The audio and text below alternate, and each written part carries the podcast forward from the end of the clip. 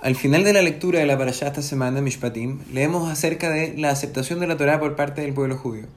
Por otro lado, la semana pasada también se relata la entrega de la Torá. La pregunta acá es, ¿por qué la repetición de estos acontecimientos? Para responder a esto hay que entender que existen dos dimensiones respecto a lo ocurrido en el monte Sinai. Por un lado tenemos la perspectiva de Dios y por otro lado tenemos la nuestra.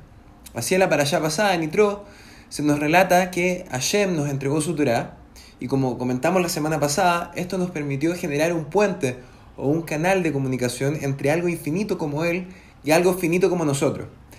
Recordemos de que antes de que la Torah fuese entregada había un decreto divino, una que será, que dividía las realidades físicas con las espirituales, manteniendo los canales entre ambas cerradas.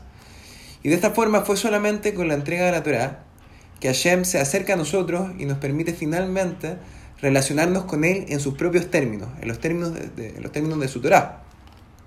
En esta para allá el foco es otro.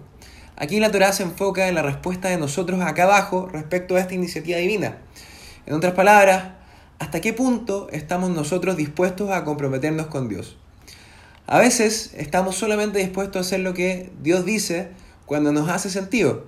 Si es que hay, si es que hay por ejemplo, una mitzvah que nos gusta particularmente y puedo sentirme conectado con ella, la vamos a cumplir. Si por otro lado no la entendemos o no nos interesa, no la vamos a cumplir.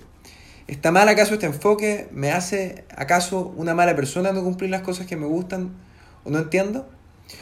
Y no necesariamente, pero tenemos que saber que con la decisión de cumplir o no un precepto, que está basado solamente en nuestra lógica personal y en lo que a nosotros nos gusta, no estamos sirviendo realmente a Dios.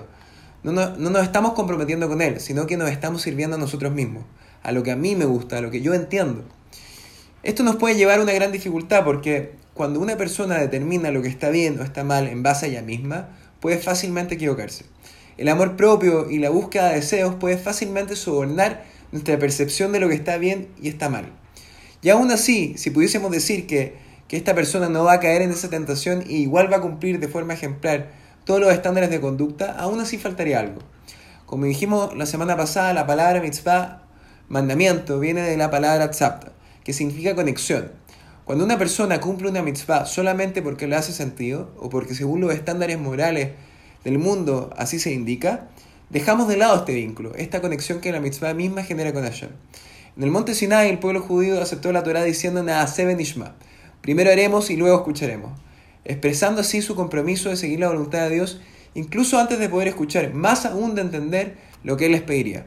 Al hacer esto, fijamos un estándar del bien y el mal que es absoluto, que no depende de nosotros y de nuestras inclinaciones.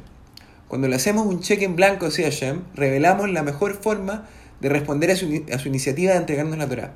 De la misma forma que Él es infinito e ilimitado, nosotros estamos preparados para abrirnos a Él de una forma infinita e ilimitada, en una conexión tan profunda que desafía cualquier entendimiento humano. Shabbat Shalom Meorach y Jode Shadar Tov.